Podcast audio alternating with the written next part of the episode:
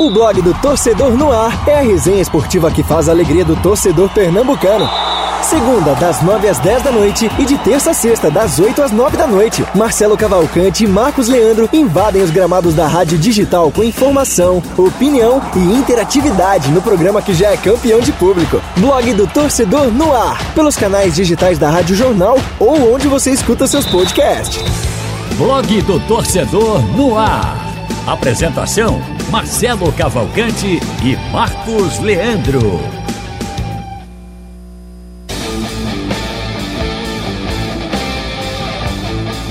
Muito boa noite, amigos da Rádio Jornal. Hoje, terça-feira, 21 de dezembro de 2021, está começando mais um blog do torcedor no ar.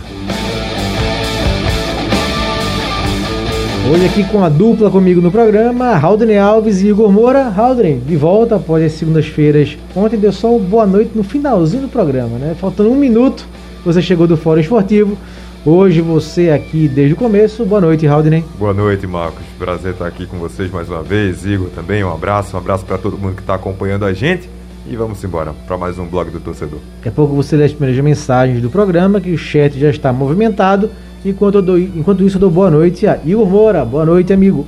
Grande Marcos, um abraço para você, boa noite, um abraço pro Haldney e pro internauta ligado aqui no blog do torcedor no ar. A gente tava conversando aqui que hoje à noite não tem nenhum joguinho, tem só a segunda divisão argentina e ninguém vai passar, Igor. Não vai, rapaz, jogo interessante em Avejaneda, é, Barracas Central, um time menor, com Quilmes, né? Quilmes. Muito tempo de primeira divisão, já jogou Libertadores, teve aquele caso Aquele estado, do, aquele estado do Quilmes, bem acanhado. Bem né? acanhado, bem né? Argentino, nada mais argentino é, que aquele estado do Quilmes. El Cerveceiro, né? É. Como é chamado Quilmes, que é onde fica a cerveja mais famosa uhum. da Argentina.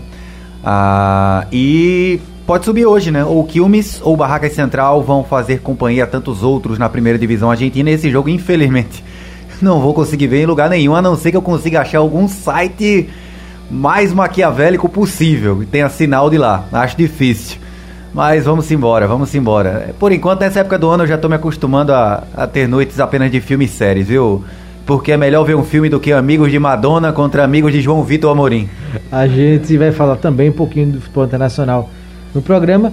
Mas teve, falando em pelada de amigos, ontem teve, né? Mais um, eu vi circular alguns vídeos na internet.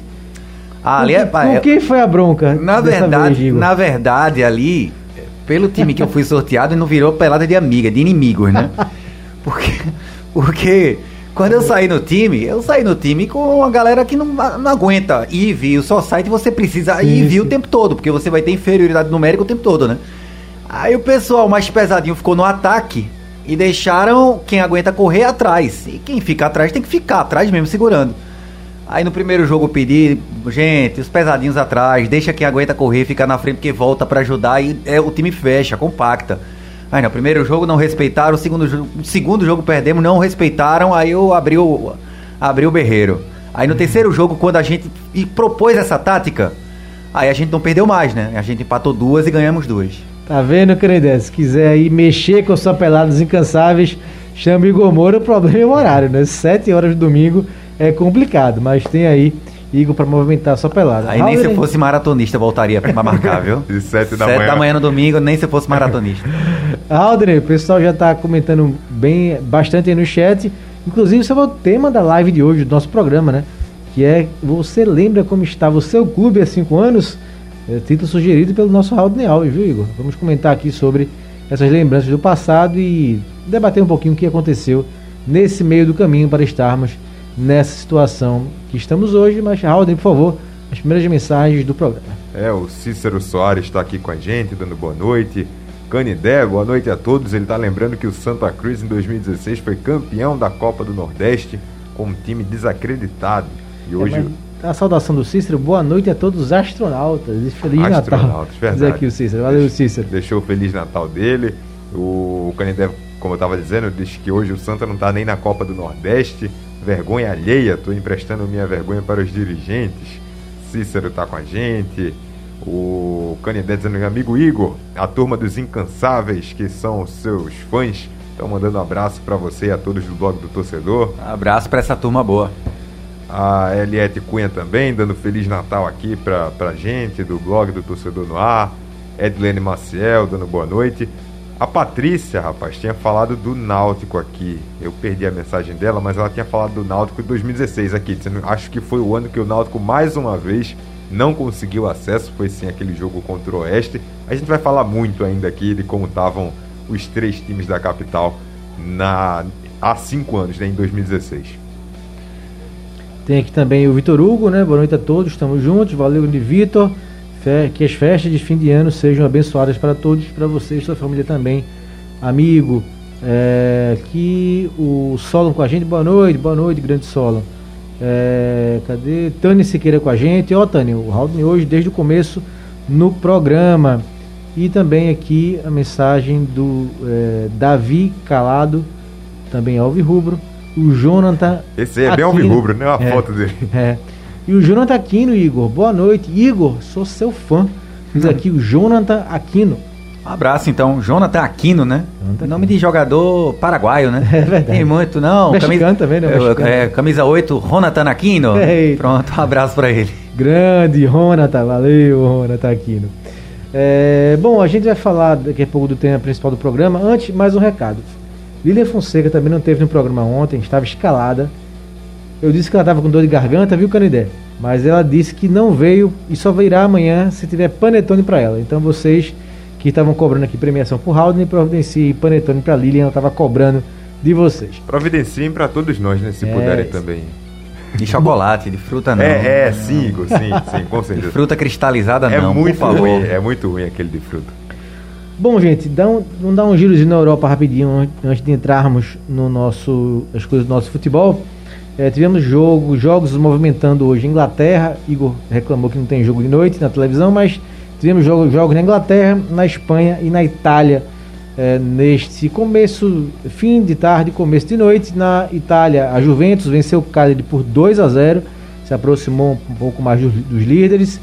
É, o Arsenal meteu 5 a 1 no Sunderland, meu caro Raul. Eu pergunto a ele, Solon, sobre o Arsenal perguntar, né? É, Mais uma vitória do maior de Londres, amigo. 5x1 no Sunderland. De quem? Semifinal da Copa da Liga Inglesa. Mais uma vitória de quem? Do maior de Londres, né? Não?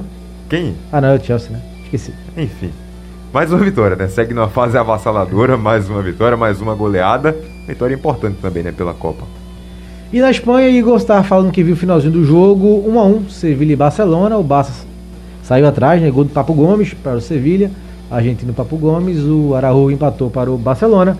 O Barça teve um jogador a mais no segundo tempo, mesmo assim não conseguiu vencer. O Sevilha segue em segundo e o Barça longe do G4. A expulsão do Koundé, né? Do zagueiro da seleção francesa. É... Os 15 minutos finais foram de pressão total do Barcelona, né? Teve chance clara. É... O Xavi tirou o Frank de Jong para colocar o Luke, perdão, tirou o, Luke, o Frank de Jong para colocar o Luke de Jong centroavante holandês por holandês para tentar fazer o abafa. O Sevilha sem acertar um contra-ataque possível com o time muito abafado, muito cansado e foram 15 minutos de pressão total. Coloquei quando estava ali em 30 32 do segundo tempo. Mas me surpreendeu o resultado. Eu esperava que o Sevilha vencesse o jogo sem até tanta dificuldade assim pelo, pelo grau de atuação que as duas equipes mostram na temporada. O Sevilha nem tanto na Champions League, né? Me decepcionou muito o Sevilha tem um imã para a Liga Europa que é absurdo, incrível. Até num grupo super acessível, o, o Sevilha costuma fraquejar e o seu caminho traçado para a Liga Europa, que é, que é onde ele se sente tão confortável. Tanto é que é multicampeão. E o, o Barcelona consegue um ponto que não, não ajuda muito nas suas pretensões, continua fora da zona de classificação para competições europeias, principalmente a Champions League que é vital, de vital importância, principalmente no cenário atual financeiro do Barcelona. O jogo do Arsenal com o Sunderland foi um ritmo festivo, né, de treino, como essas Copas oferecem geralmente. O Arsenal com nove alterações em relação ao time titular que havia entrado em campo no último jogo no, no, na Premier League. E apesar disso, um bom time, um bom time. É, e o Sunderland um time mesclado, né? Não é exatamente a mesma base que vinha de três vitórias e um empate nos últimos quatro jogos na League One, é, que é a, é a terceira, terceira, divisão, divisão né? inglesa, a terceira divisão inglesa. Uma alteração aqui, outra ali, o Broadhead, o atacante que fez o gol do, do, do Sunderland, que vive um grande momento, fez gol nos últimos cinco jogos ou quatro jogos. Ele fez o gol e lesionou logo depois, e a partir daí murchou um pouco a busca pela reação do Sunderland, né? que é um time do planeta inteiro é um dos times que eu mais torço por sucesso. É um time muito simpático, tradicional, estádio lindo, torcida eufórica, torcida fiel. Crise danada, né? Crise terceira pesada mas, e, e, que não consegue sair da terceira divisão. Acho que esse ano, pelo andar da carruagem, pelo projeto, o Dreyfus, que é um francês, é o novo dono, está injetando um dinheiro razoável lá dentro. Contrataram um ex-técnico do Bristol City, fez um grande trabalho por lá.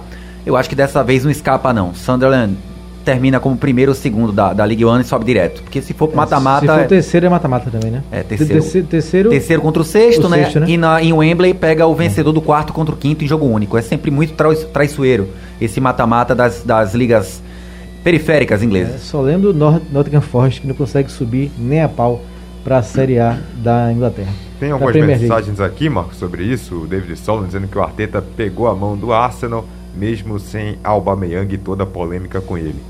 Canidé fala que o time do Arsenal, o time que o Arsenal fez a quina é o Ibis de lá da Inglaterra. É, o Sandro tá mal. É, é, bem tradicional o Canidé, mas tá mal. Vitor, das pernas. Vitor Hugo fala que o Barcelona tá só a graça e o Solon solta uma graça aqui. Diz isso, Marcos. O maior de Londres é o Chelsea.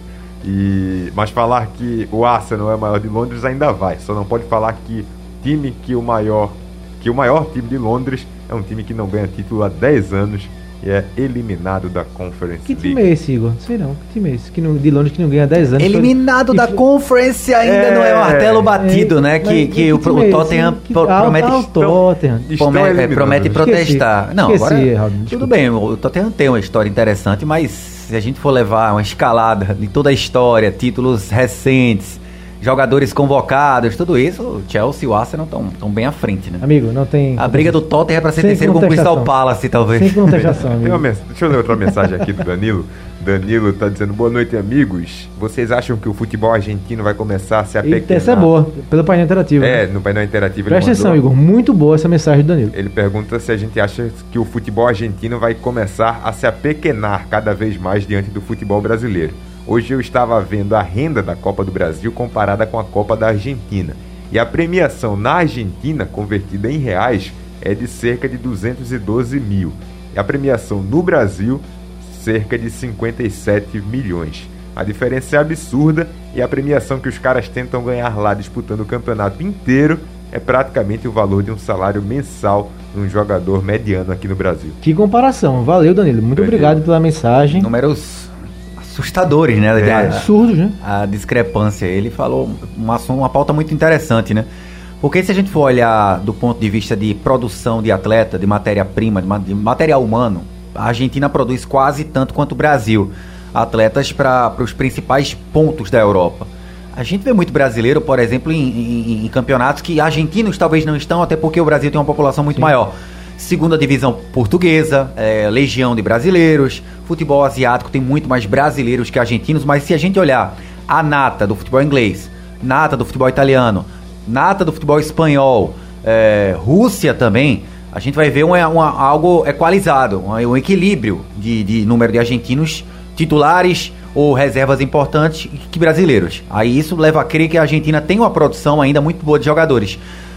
Só que o Brasil, ele vende por muito mais caro uma promessa brasileira. O Flamengo vendeu Vinícius Júnior por 45 milhões de euros. O Julian Álvares, estrela do River Plate, surgiu como um cometa, números assustadores. O Manchester de olho, né? Manchester, não, Manchester, hoje, Milan, várias e várias equipes do futebol europeu estão de olho Manchester no, United, né? no Julian. Tem o City também que é Não precisa, né? É. O, o Julian Álvares, se alguém chegar com 20 milhões de euros, metade ou menos da metade do que o Vinícius Júnior foi vendido, o River libera. Leva na hora. Né? Leva na hora, porque a, a, diferença do que é pago na Argentina em direitos de TV, premiação, a Copa Argentina lá é um segundo, terceiro plano, né? O argentino não liga tanto para a Copa Argentina como o brasileiro se acostumou a ligar para a Copa do Brasil. E é exatamente por conta dos altíssimos valores que envolvem a Copa do Brasil. É, e o Campeonato Brasileiro ele paga muito mais que o argentino. Creio que a Série B do Campeonato Brasileiro é equiparável com, com a Série A do Campeonato Argentino. Talvez o Campeonato Argentino seja menos que, que o dobro, digamos assim, o que já é algo muito surreal, né? Do, de pagar a, a diferença ser tão grande entre a elite do futebol nacional e o futebol argentino. Com isso, leva, leva a, que, a crer que a seleção argentina ela vai continuar competitiva a ponto de, de se equiparar à seleção brasileira e às outras do mundo times argentinos a não, é, é, a, a não ser que haja uma altíssima dose de criatividade na hora de formar um elenco, manutenção de um Galhardo no River, o, atu, o atual elenco, que é muito bom, e são peças jovens em crescimento, amadurecimento de ideias propostas pelo Galhardo, o River pode sim assustar algum brasileiro ou os brasileiros na próxima Libertadores. Agora, se a gente for fazer a título de comparação, o River campeão argentino foi atropelado pelo Atlético Mineiro. Perdeu em Buenos Aires 1x0 levou 3 no Mineirão. Com direito a chances perdidas e mais chances perdidas do Galo. Essa é a diferença atual dos times argentinos para os brasileiros, né? De. Vamos lá, dos nove brasileiros que vão jogar a Libertadores, três são melhores que o River Plate, que é o melhor argentino. E cinco, seis brasileiros são melhores que o segundo argentino, que é o Boca hoje, que é um time bem limitado. É, é, é difícil, a situação para os times argentinos de fato é bem difícil. É, o Solon, o Solon coloca aqui que a Argentina está um desastre economicamente. Eu acho que a disparidade com o Brasil tende a aumentar. Aqui diz o Solon, uh, cada vez mais, mesmo com todos os problemas, o Brasil é um país muito mais estável do que a Argentina. O André Ventura pergunta, Igor, e esse jogador argentino que o esporte está trazendo? A segunda divisão argentina é o mesmo nível da Série B do brasileiro? O que vocês acham? Ele está falando do Nicolas, o Nicolas Watson. Nico Watson. Watson, né? Nicolas Watson, Watson, que é do Córdoba, né? É do Instituto, né? Instituto, que é um né? Instituto de Córdoba, é. que é um time relativamente tradicional por lá, é o principal rival do Tajeres, né? É, não conseguiu acesso, fez uma campanha bem razoável na Série B argentina. A Série B brasileira é mais forte que a Série B argentina, talvez não é, de maneira categórica, não muito acima, mas a Série B argentina ela é, ela é mais fraca do que a, a, Série B brasileira, sim. Até pelo poder de investimento de várias equipes que recentemente caíram, né? O Sport tem um poder de investimento maior do que time de Série A. O Sport na B, uhum. do que time da Série A argentina. Da mesma, o Grêmio nem se fala. O Grêmio tem poder de investimento, de investimento hoje talvez só abaixo de River e Boca.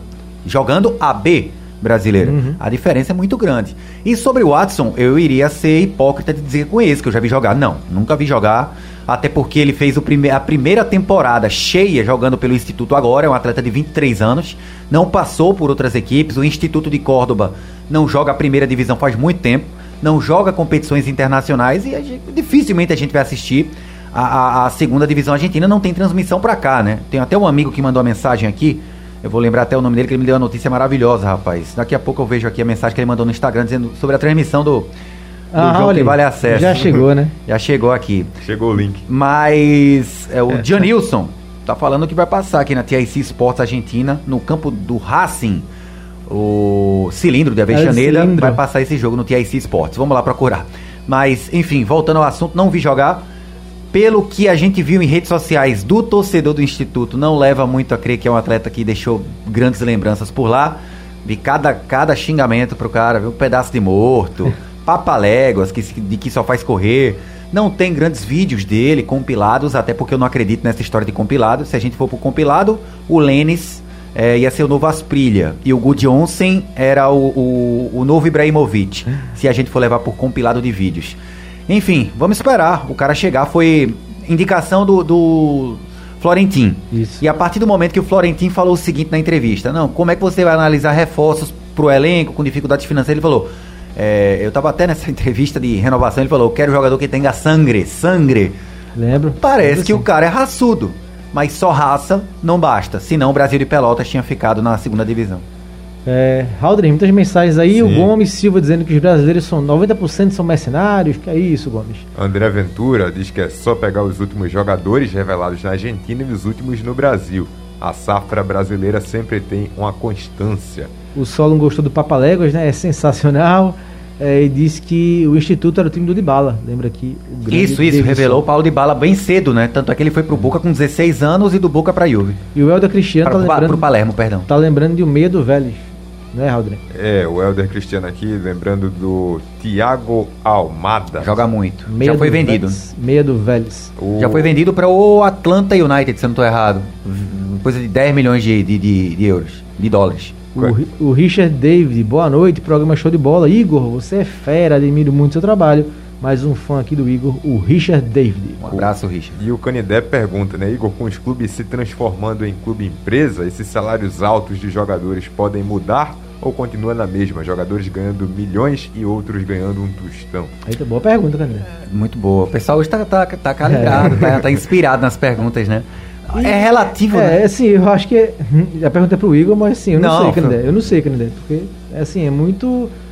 É, tá no começo, né? A gente não sabe nem como vai ser. Mas é uma boa pergunta, sem dúvida. Eu, eu acho que vai ser relativo. Por exemplo, não é porque um clube virou SA, SA, SAF, Sociedade SAF, Anônima, né? Anônima do Futebol, SAF, ele tem um proprietário, um dono, não quer dizer que ele vai diminuir drasticamente os salários, porque o clube vai continuar sendo associativo, os sócios poderão ainda continuar colocando dinheiro dentro do clube. Acionistas poderão colocar dinheiro no clube esperando um retorno, porque quando você investe em algo, você quer um retorno, você quer lucrar. É, foi até dito algo muito inteligente pelo Flávio Avelar no Domingo Esportivo, trazendo para o nosso mundinho aqui, Esporte Náutico Santa Cruz, hoje um clube, o clube que talvez pudesse dar o maior lucro, o maior retorno para um possível investidor seria o Santa Cruz. Porque o Santa hoje está na quarta divisão. O preço de mercado do Santa estaria lá embaixo. Porque Verdade. o Santa estaria na quarta e tem dívidas, um passivo do tamanho mais ou menos de esporte náutico.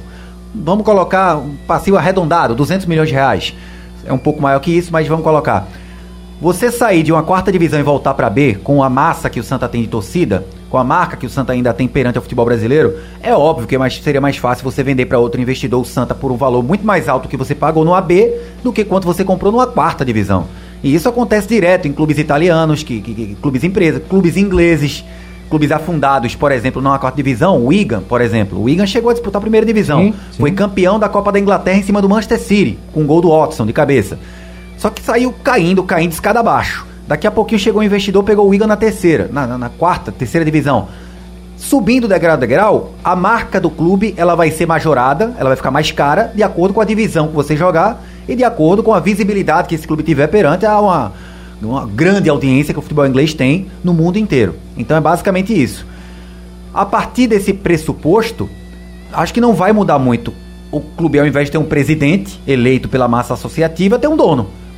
Por- Porque o dono pode até alterar um pouco a política salarial, mas ele pode afundar o clube se ele colocar o clu- o clube num patamar financeiro que não contrate os melhores jogadores ou os jogadores que esse clube está acostumado a, a contratar na divisão que ele atua, né? É a mesma coisa de você, o Ronaldo assumir o Cruzeiro e dizer, não, minha folha agora não vai ser mais de 3 milhões e meio, é muito dinheiro para gastar, para jogar a Série B. A gente vai descer de 3 milhões e meio para 1 milhão e meio. Ué, se o Cruzeiro não subiu com 3 milhões e meio de folha, como é que vai subir com 1 milhão e meio? É, mais difícil, É basicamente isso, né? É, é difícil imaginar uma mudança total de patamar com o clube mesmo assim virando SA. Aldrin, muitas mensagens agora sobre esse Sim. assunto, né? Tem um aqui também do André Ventura falando. Vocês acham um risco o esporte focar nas contratações de estrangeiros? Se fosse para escolher, qual planejamento escolheria? Manter 70% do elenco, como a diretoria falou, ou contratar mais estrangeiros? É, eu acho 70 é muito, André. É. Muito, é, muito. Assim, quando o Florentino falou, eu achei. Eu concordei na- no momento que ele falou. E acho que o esporte vai mesclar, até porque o Florentino está participando sim desse planejamento. O Fábio Melo diz que com os clubes e empresas haverá mais equilíbrio nos salários, como o exemplo do Bragantino. E o próprio André Ventura fala aqui embaixo que o Newcastle foi vendido e até agora nada de mudança. Mas não chegou ninguém, né? É, ainda Não. tá. A única mudança que teve foi sair a saída do, do, do antigo treinador, Steve Bruce, para a chegada do Ed Howe, né? É, só teve essa mudança mesmo porque poderiam levar o Mourinho, poderiam levar o Guardiola, com o material humano que tem o Newcastle, não dá, não dá. Esse ano- Poderia ter uma melhora substan substancial, é muito difícil imaginar isso. É, e o Gomes aqui ele fala, é, explica melhor a mensagem anterior. Eu falei e provo que 90% dos jogadores brasileiros são mercenários, diferente dos uruguais e argentinos. Eles querem uma oportunidade diferente dos nossos, que só querem. Daqui falou um- uma palavra, lascar os clubes, diz aqui o Gomes, sobre os- a opinião dele sobre brasileiros, argentinos e uruguaios, os jogadores. O Solon destaca essa questão que o Igor falou do Santa, diz que o Santa nessa situação, um investidor iria pegar um patrimônio do tamanho do Arruda por um preço de banana. O Santa ia chamar muito a atenção dos investidores e tem um baita potencial de retorno. Dava para o investidor reformar o Arruda e fazer uma porrada de shows lá, sem falar no potencial do futebol do Santa Cruz. E o Gomes falou que a dívida do Santa, o passivo é de 328 milhões. Valeu pela informação, Gomes. Tem mais um aqui do André Ventura falando que essa possível contratação do esporte mostra que Florentino tem carta branca para indicar e contratar jogadores, principalmente estrangeiros. Perfeito, mandar um abraço também aqui pro professor Márcio José com a gente aqui. Valeu, professor. O Vitor Hugo perguntando do, do DS87, vem ou não. Daqui a pouco a gente solta um, um áudio do Yuri Romão falando sobre Diego Souza, que eh, o Antônio Gabriel gravou a entrevista E a gente solta já já, meu caro Vitor. Bom, é, vamos pro tema do programa, não é, Alden? A gente Vamos se empolgou lá. aqui com os outros assuntos. Mas a gente estava discutindo, Igor, hoje na redação, um tema bacana pra gente ser um pouco diferente aqui no programa. E o Haldane lembrou, é, me perguntou se eu lembrava como é que estava o esporte Náutico e Santa há cinco anos. A gente começou a debater e chegamos nesse tema para hoje. Por isso muita gente já aqui já deu, lembrou, né, e falou da situação. É, na virada né, de 2016 para 2017, a gente teve o esporte acabando em 14 na Série A. Né? Hoje, posição que daria vaga na Sul-Americana. O Santa estava na Série A também, foi o 19, foi rebaixado, mas jogou a Série A. O Náutico foi o quinto colocado, foi aquele ano da derrota para o Oeste. Né? O Náutico chegou na última rodada com o Givanildo. E se vencesse, estaria classificado, porque o Bahia empatou com o Atlético Goianiense. E aí o Náutico passaria o Bahia na última rodada. Isso a gente. Sim, esse ano foi o ano do título do Santa da Copa do Nordeste, né, 2016, aquele time do Grafite, Keno, Pernambucano também. João Paulo e também do Pernambucano, com o Milton Mendes é, na, no comando técnico. E se a gente voltar um pouquinho mais o É, ano, não é, Raul? 2015 a coisa o, fica melhor O ainda. ano foi melhor ainda, Raul, porque o esporte foi sexto né, na Série A. Quase uma Libertadores, né? É. Hoje iria para Libertadores. Exatamente. O Santa subiu da Série B para a Série A com o Marcelo Martelotti, Tânia, lembra? Vice-campeão atrás do Botafogo É, só, né? Tânia, que é fã aqui do Marcelo Martelotti. O Martelotti levou o Santa ao acesso. E o Náutico foi de novo quinto colocado, né? Por dois pontos não subiu. É, ficou perto de subir de novo. E de lá pra cá, Igor, a gente teve dois rebaixamentos para a Série C, né? Santa e do Náutico. Santa caiu, né? Da B, da B para A e depois da B para C e agora está na Série D. O Náutico foi para C, voltou para B, mas não conseguiu subir para A. E o Sport está de novo na Série B, fora algumas eliminações aí é, e campanhas ruins em Nordestão que a gente não conseguiu mais ganhar. Nem Sport, nem Santa, nem o Náutico não ganhou a primeira vez no Nordestão e também Copa do Brasil em uma campanha de grande destaque, tirando aquela do Santa, né, com o Leston, que chegou até a quarta fase e perdeu para o Fluminense no Arruda nos pênaltis.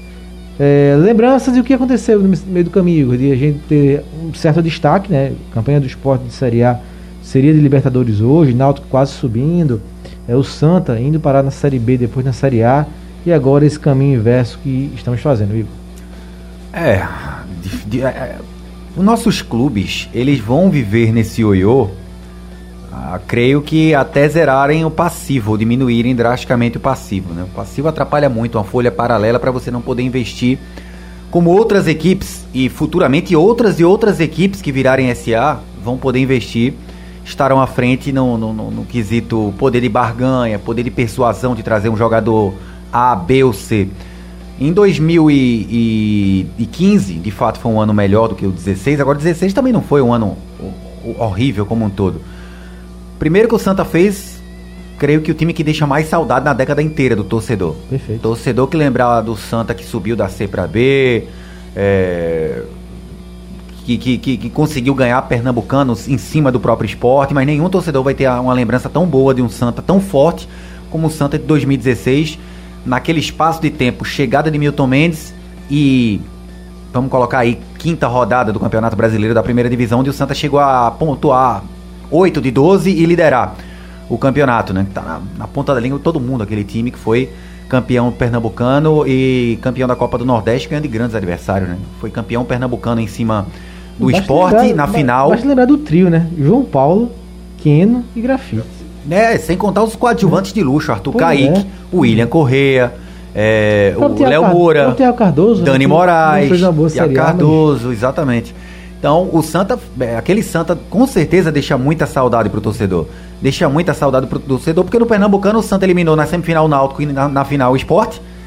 E na Copa do Nordeste o Santa saiu derrubando todo mundo. Foi Ceará, Bahia e Campinense.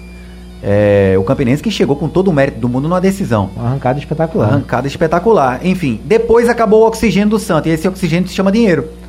O Santa montou um time. Na época, presidente era Alírio Alírio Moraes. Moraes. Alírio, o vice de futebol era Constantino Júnior. O, o Alírio acreditou em uma, uma fonte de receita que no fim das contas não chegou ao Santa Cruz. Um time foi feito com mais até do que o Santa podia pagar e faltou dinheiro.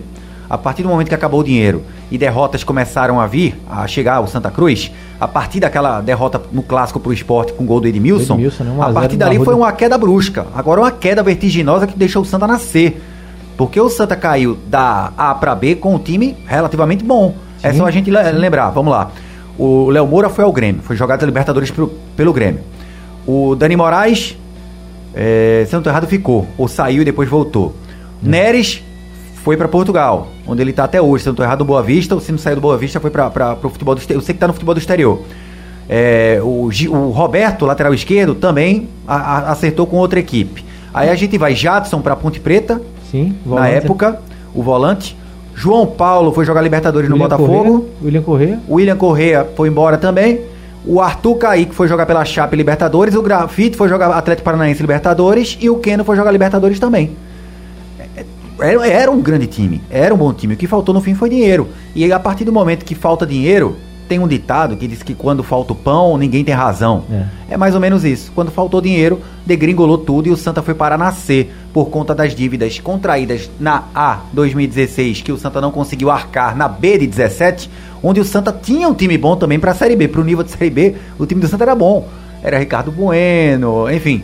É, era um time razoável para bom. É o João Paulo, que atualmente está no Cruzeiro, né? Que jogou pelo Atlético Goianiense, pelo Havaí. Meio campista, né? Baixinho. Isso. O esporte foi na Bacia das Almas, mas com um time relativamente forte. Era aquele time que tinha o próprio Diego Souza, time que tinha o Rogério. E o esporte venceu o Figueirense na última rodada, rodada. e de quebra conseguiu ir para a Sul-Americana, né? Sim. Conseguir para a Sul-Americana com a conjuntura dos resultados, com todos os resultados que aconteceram naquela época. E o Náutico em 16, se a gente for lembrar peça a peça, né? Vamos lá, Júlio César, o Culilim, era o goleiro do Náutico. Sim. Rafael. O Náutico tinha Igor Rabelo na zaga. Rafael Pereira também.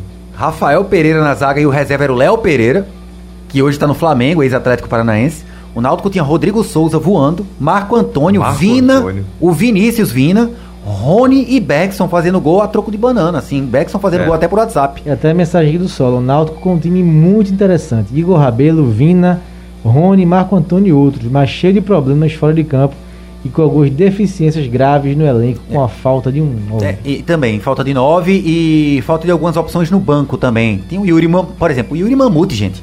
Era reserva daquele time ali. Você, pô, perdia o Beckson, perdia o Rony, não tinha não tinha quem colocar para fazer a diferença. O Jefferson nem naquele time. É, aí o Givanildo chegou, conseguiu uma sequência muito positiva, deixou o Náutico a ponto de subir. Só que eu lembro que na última semana, da, no jogo contra o Oeste. Não se falou do jogo. Não se falou do jogo, falou dos jogos paralelos. É. Não, a mala está sendo enviada para tal time. A uhum. mala está sendo enviada para tal time. E o Náutico devendo meses de salário para o elenco naquela época. Devendo premiação, bicho. E só se falava em mala mandada para não sei aonde. O Atlético Goianiense, né, que tem que vencer o Bahia. Né? Que eu lembro que eu coloquei o Adson Batista no ar aqui na é. Rádio Jornal e o Adson Batista falou com todas as letras. Diga ao pessoal do Náutico, a torcida vá pro campo, que o Bahia não vai ganhar da gente aqui em Goiânia. O Atlético já era campeão. E não, B. Ganhou, não, ganhou. não vão ganhar da gente aqui. Eu garanto. Ninguém vai fazer festa em cima da nossa festa aqui, não. Rapaz, foi 2x1 um, Atlético Goianiense. Quem não segurou o Vasco foi o Ceará. Foi. No Maracanã. Foi 2x1 um de virada pro Vasco. E o Náutico precisava vencer o Oeste. Aconteceu o que aconteceu. Então foi uma conjuntura de erros. Depois do jogo, teve diretor do Náutico falando aqui que os jogadores não tinham aquilo roxo, que faltou aquilo. É, enfim, tudo no extracampo trabalhou para que o Náutico não subisse, né? Fora toda aquela vergonha que parte da torcida do Náutico fez o, o, clube passar nacionalmente, invadindo o campo, peitando o jogador, chutando uma bola na rede pro, pro gol vazio. Foi, foi, foi, ó, foi um jogo frustrante aquele jogo do Náutico com o Oeste, viu? A, agora é curioso também, porque por mais que a gente saiba, principalmente no futebol pernambucano, que existem esses ciclos, né? Existem esses altos e baixos, uma hora o time está em cima, outra hora o time está embaixo.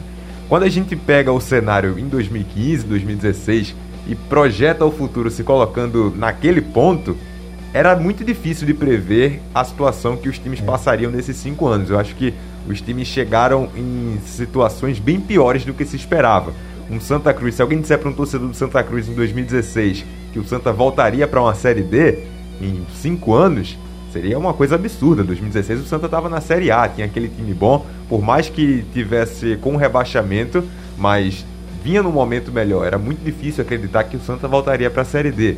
O próprio Náutico também, dois anos batendo na trave na luta pelo acesso, caindo para uma Série C, uma, um ponto muito ruim, ficando mais de um ano na Série C.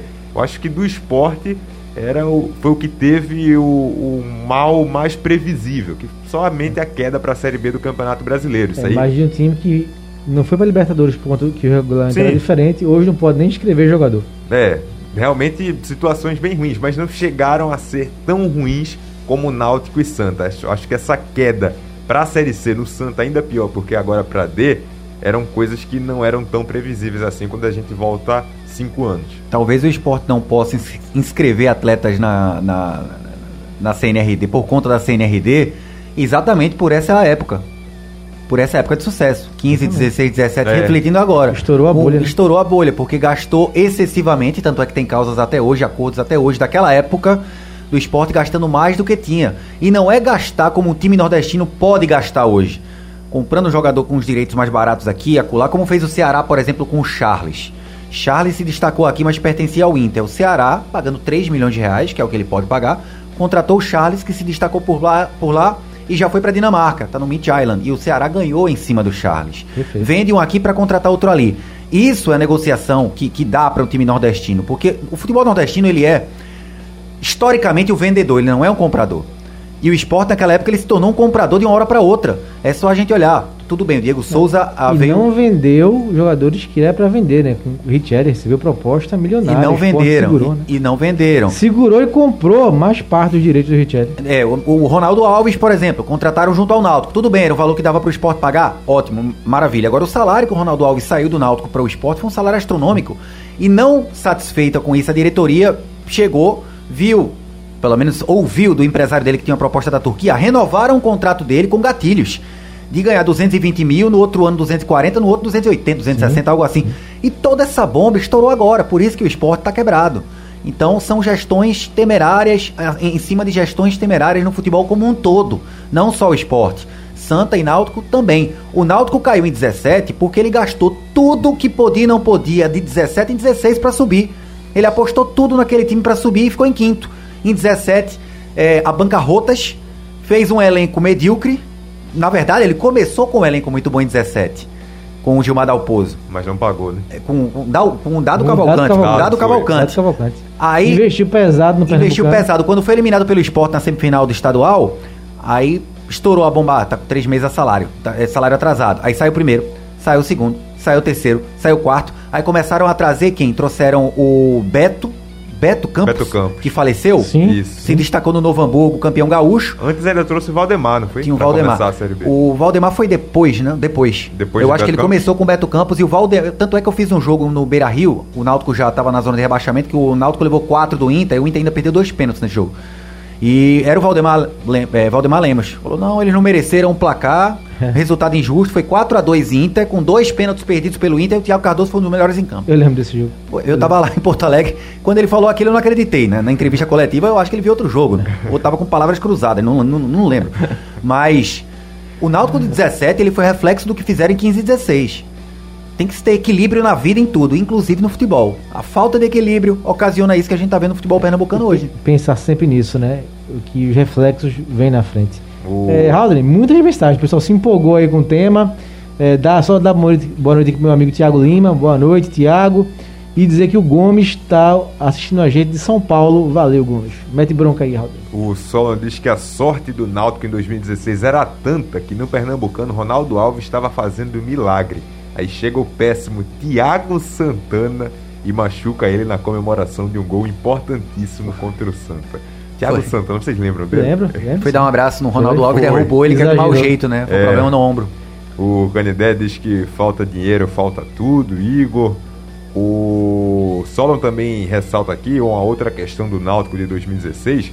Diz que poderia ter pego um Oeste já rebaixado, mas no duelo direto contra o Joinville na penúltima rodada, Oeste conseguiu vencer e chegar vivo na última rodada.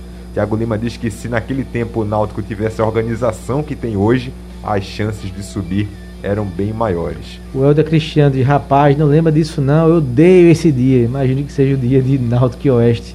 O Helder aqui é alvirrubro. O Vitor Hugo dizendo que mexeram o dinheiro do trabalhador, dá tudo errado, diz aqui o Vitor Hugo. O cadê aqui? O Gomes dizendo que ali acreditou em Constantino e se deu mal. Diz aqui o Gomes. Acho que foi pelo menos nos bastidores do Santa dizem é, desde aquela época que foi o contrário. É. Que a Lírio deu um patamar financeiro, salarial mensal que o Constantino Júnior, que era o vice de futebol, poderia contratar. Ó, Tininho, eu tenho X para você gastar. Você pode gastar isso. Posso gastar isso? Pode, porque vai entrar dinheiro aqui, daqui, daqui, vai na somatória dá pra gente pagar esse patamar salarial de um elenco. O time foi feito. Foi o time que foi campeão do Pernambucano, campeão da Copa do Nordeste, começou na, daquela forma no Brasileiro. O que não foi é, feito foi o pagamento da folha. Foi uma folha que, no fim das contas, o Santa não poderia arcar, só que o Santa contou com o ovo que a galinha não tinha colocado ainda. Queria receber daqui, daqui, daqui, da lá e não, no fim das contas não recebeu. Na hora que faltou dinheiro, o Santa tinha que priorizar pagamento aqui ou ali. Vai pagar quem? Administrativo? Vai pagar o salário de jogadores mais caros? Vai pagar os mais baratos e depois resolve com o mais caro? Aí ficou nessa sinuca de bico sem saber como gastar o pouco dinheiro que tinha. No fim, faltou para todo mundo. O Solon diz que em 2016 o Náutico foi eliminado pelo Vitória da Conquista no dia do aniversário. Eita, lembro. O... Na Copa do Brasil, né? Isso. Tiago Lima, acho que a previsão do futuro de um time não deve ser feita em cima do rendimento de uma temporada atual, mas sim da organização que se terá após o término dessa temporada.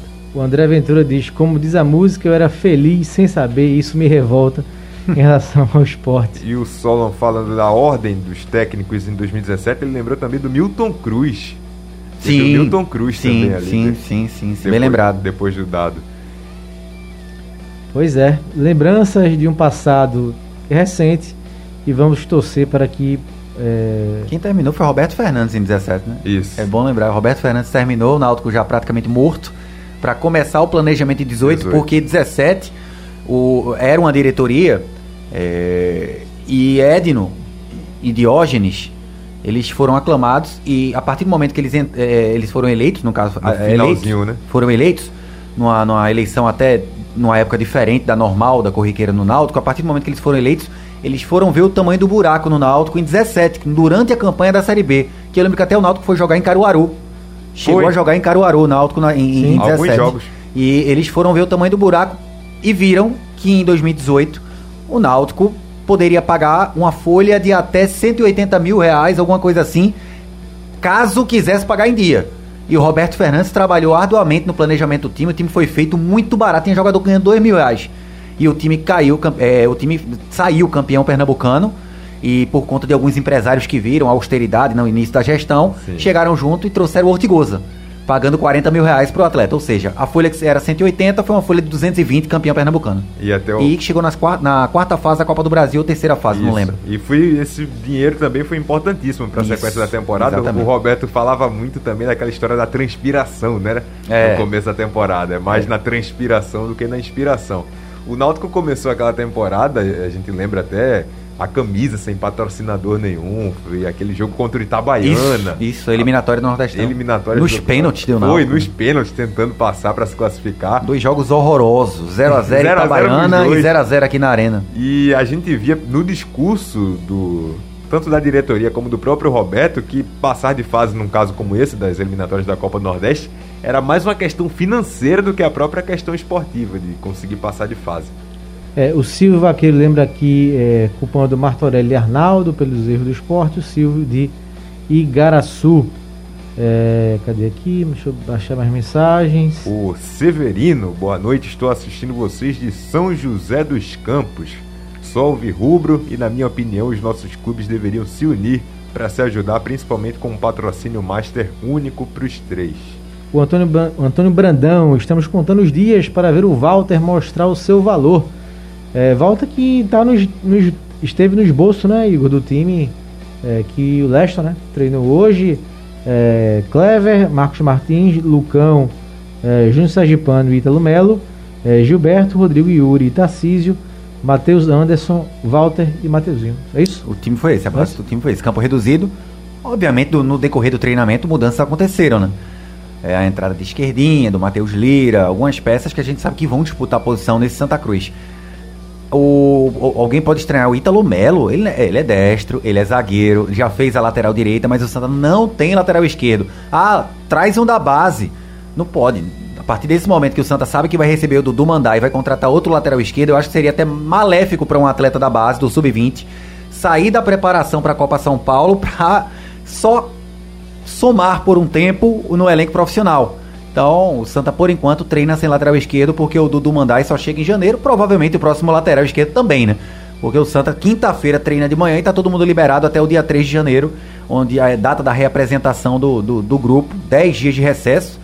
Se você me perguntar se eu achei exagerado, achei. Achei Sim. exagerado. 10 dias de recesso para Natal e fim de ano, para um time que está em plena pré-temporada, achei. Mas deve ter sido um acordo da comissão técnica com os atletas, né? A partir do momento que você ganha o atleta também fazendo alguns benesses para o grupo, o atleta no futuro vai correr por você, vai, vai dar a cara a tapa para você.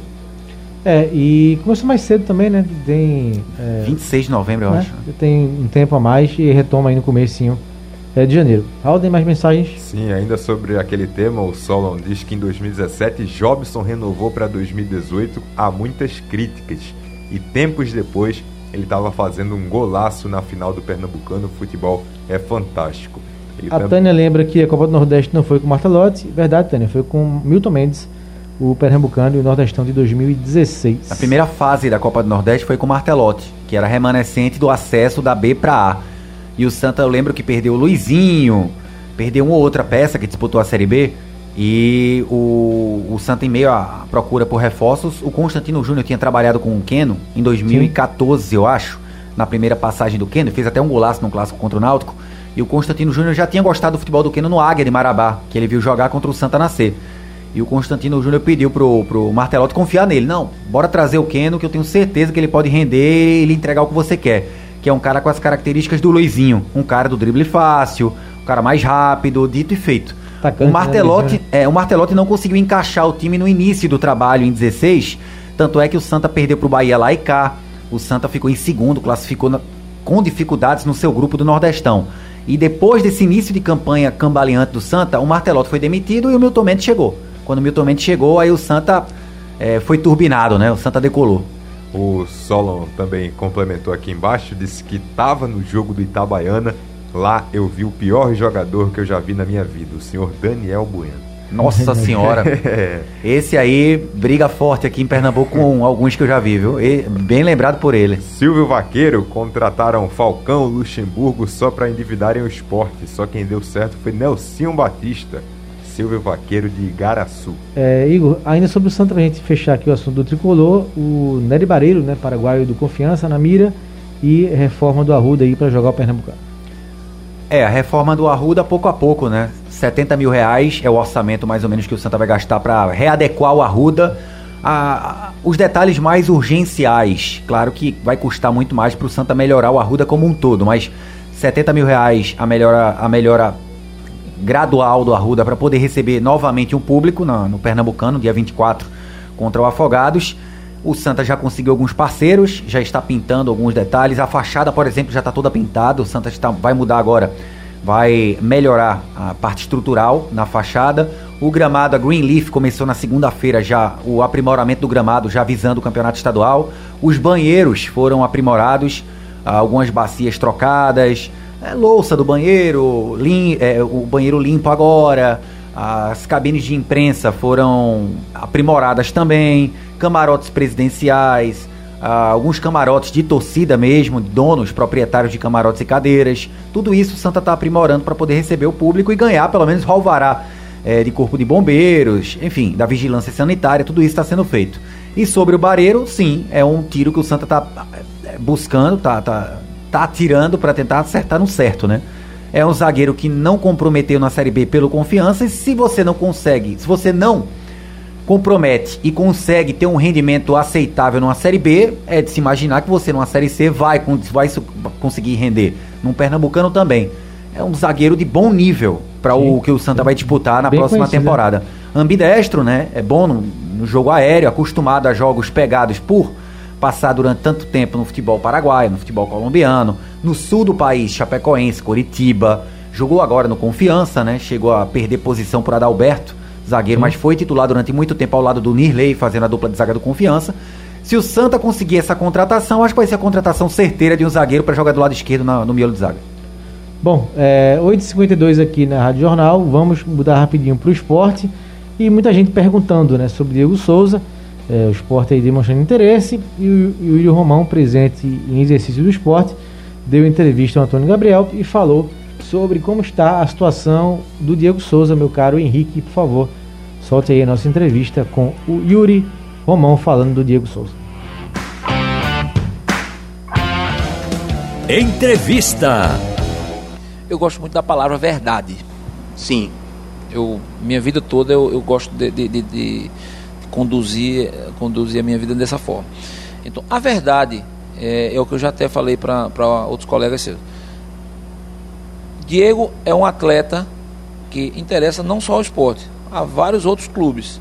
A exemplo que eu soube, inclusive, do Vasco, tá? que já manifestou interesse, inclusive acho que apresentou até proposta.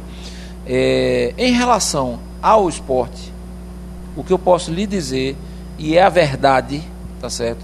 O esporte tem interesse, tem interesse em Diego.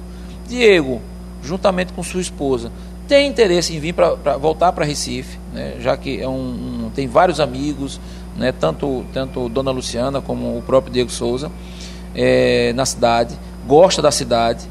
Ah, e o que, é que, o que é que distancia um pouco Diego do esporte? A questão salarial. Tá certo? E se Diego aceitar uma, uma condição, né, alguma, algumas situações financeiras que é, dá, dê para que o esporte é, assine com ele, então a gente vai fazer.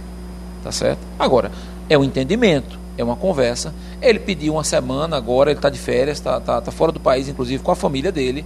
Pediu, disse que essa semana não quer atender ninguém, né, quer, quer curtir lá a família, é direito dele, é um, é um isso é importante, inclusive, até para dar uma arejada. Mas eu acredito que na, até a segunda-feira, né, depois do Natal, a gente deva fazer uma conversa definitiva se dá ou não dá. Ou seja, é, tem, a torcida nos pede, é, nós gostamos, enquanto dirigente, nós gostamos do, do atleta, um atleta de bom caráter, né, sabemos da condição física dele, tá certo? É um atleta, é um atleta que tem, tem, tem, já tem uma, uma idade avançada, mas que pode ajudar em, enormemente na campanha do clube na, na volta à Série A em 23. Isso eu não tenho a menor dúvida. Aliás, nós não temos. Tá aí. Diego Souza entrevista. Diego não. Yuri Romão falando Diego Souza entrevista ao Antônio Gabriel. Essa entrevista completa está no YouTube da Rádio Jornal, também no Facebook do Blog Torcedor em todas as matérias do esporte no blog do torcedor. Também tem na íntegra esse, é, essa entrevista, esse áudio, meu caro Haldrin Alves. É um grande desejo, né? não só do esporte, mas a gente vê a movimentação nas redes sociais do torcedor do esporte, essa volta do Diego Souza. Eu acho que muito dessa movimentação é pela lembrança que o torcedor tem da passagem, das passagens do Diego Souza por aqui. Se a gente falava desse time de, desse tempo atrás aí que o esporte brigava mais na frente, brigava de forma mais competitiva por Libertadores, pelo, até na própria Série A do Campeonato Brasileiro. É essa lembrança que, que o torcedor rubro-negro tem do Diego Souza com a camisa do esporte. Eu acho que é natural então querer essa volta. O Diego é um cara que ainda joga muito, muito bem. A gente sabe do potencial do Diego Souza, sabe da capacidade dele. E numa Série B do Campeonato Brasileiro, ele com certeza teria tudo para contribuir dentro do time do esporte. É, Igor, rapidinho, o André pergunta aqui se, era, se pudesse escolher um só, Diego ou Micael? Diego Souza. Alder? Diego também. Isso. É, 8h56, passando aqui para o Náutico rapidinho no final. Teve até um amigo que perguntou aqui e eu deixei para fazer depois a pergunta, porque a gente estava falando sobre a questão dos. É, voltando né, ao passado, no tema principal do programa, foi o Zequinha Costa. O Zequinha perguntou do Vinícius se tem chance de voltar. O Vinícius, Vinícius segundo o João Vitor Amorim, é, pode sim, né? Ele entrevistou o empresário do Vinícius ontem e pode ser que o Vinícius. Ele disse que o Vinícius tem 12 propostas né, na mesa, mas que pode sim é, ocorrer um, uma volta, quem sabe, é, para o Náutico, né? Já que não deu certo a situação no Bahia. E outro jogador que pode voltar, Igor, é Júnior Tavares. Você ficaria com o Júnior Tavares e com o Vinícius? Para o que o mercado oferece, eu soube que o Náutico tinha interesse no Djalma Silva, que o Bahia levou. Fez uma grande Série B no Operário de Ponta Grossa, já tinha feito uma grande Série B no Confiança. É, pelo que o mercado pode oferecer de lateral esquerdo, sim, Júnior Tavares, um alto índice de acerto de passe, é um jogador que às vezes se desliga em campo, parece que não está lá muita, com muita vontade, né? Muito apetite, mas tecnicamente é bom jogador. Ele cresceu naquela reta final em que o Náutico cresceu na volta do Hélio dos Anjos. Algumas assistências interessantes, fez bons jogos. Acho que vale a aposta assim do Júnior Tavares. Acho muito mais fácil o Júnior Tavares ficar. Ele tá até em Recife, né? Ele postou hoje uma foto da Praia de Boa Viagem. É, eu acho muito mais fácil o Tavares ficar do que o próprio Vinícius. A partir do momento que o empresário fala que tem 12 propostas, com certeza tem gente com poder de barganha maior que o Náutico, poder financeiro. Agora, se o Vinícius não olhar só o aspecto financeiro e olhar o aspecto de apoio de torcida, tempo para voltar a temporada, treinar, pode começar mal 2022, a torcida vai ter a paciência que outro torcedor de outro clube talvez não tivesse. Do aspecto de ser querido mesmo, aí ele ficaria no Náutico. As duas, é, é, os dois ficando, essas duas peças permanecendo, aí já seria um problema menos para ele dos Anjos montar o time titular base para 2022, porque eles já se entendem, né? Jogaram do mesmo lado Sim. na reta final da Série B e quase a Série B inteira. Aldo? Vinícius no Náutico fez a melhor temporada na carreira inteira dele, né? Quando ele chegou no Náutico, ele chegou muito contestado. Quando a gente olhava os números dele durante toda a carreira, eram números muito baixos para um atacante. E é justamente por isso que ele está sendo assediado por tantos clubes. E eu acho que é difícil o Náutico manter o Vinícius, mesmo querendo, mesmo tendo essa intenção de fazer a volta dos que não foram, né, com o Vinícius, mas de certa forma ele acabou abrindo o mercado em times da Série A, por exemplo. E times da Série A, aí já é uma questão financeira, envolve mais dinheiro. Eu acho difícil o Náutico manter o Vinícius, já que ele tem esse mercado em times de maior poder do que o Náutico. É, o Solon diz que apesar de desligado, Tavares ainda é polivalente, se ficar vai ser muito útil para o elenco. O Antônio, Antônio Brandão com a gente, dando tchau. Valeu, Antônio. Valeu pela participação, amigo. E o Vitor Hugo destacou aqui: Diego Souza deu muita visibilidade não só para o esporte, mas para o Recife em geral. É, o Silvio responde a pergunta do André Ventura, né? Micael, sem dúvidas. A pergunta foi sobre Micael ou Diego Souza. Se tivesse que escolher entre um dos dois, quem a gente escolheria? Bom, reta final do programa aqui. O Náutico até agora só confirmou o Evandro e o Wellington, né? De reforços. E tá para confirmar aí o goleiro Lucas é, Perry. Até agora, é, Perry ou Perry? É, Lucas Perry, né? O goleiro São Paulo. É Perry, Perry, Perry, né? Perry, né? Eu acho que Perry, não. Perry, Perry né? É, o, é, o I é Oxito, Oxito, né? Lucas Perry do São Paulo para o Náutico. Uh, tá bom o ritmo, Raul, né? Isso aí mesmo, esperava mais. De número de contratações, eu acho que, que sim, pela época é natural que, que as contratações chegam, cheguem com mais força mais perto do início da pré-temporada. Isso. É, vamos ver aqui pelo painel algumas mensagens nesse finalzinho do programa.